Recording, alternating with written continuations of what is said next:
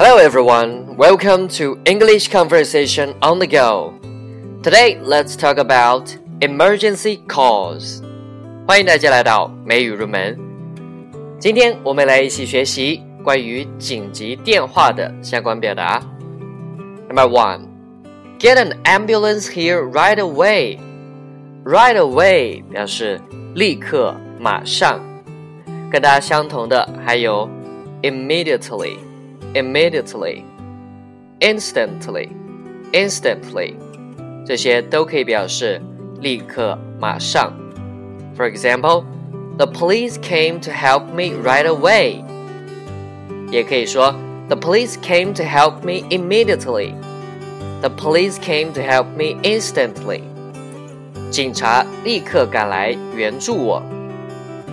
Number two, I'm at number 10 Zhonghua Road at 加门牌号码表示在几号。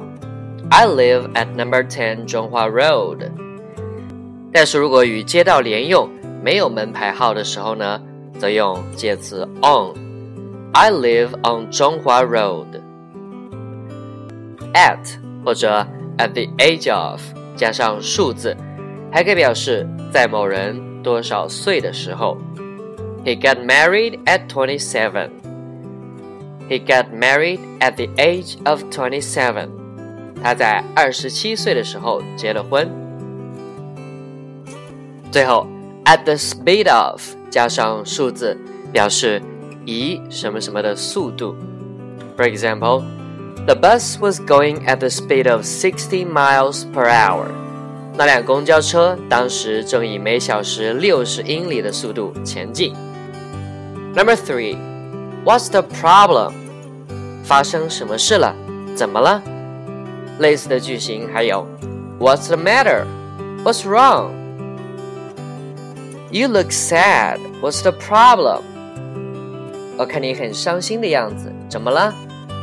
My girlfriend left me. 我的女朋友离开我了。Number four, a taxi ran into a truck.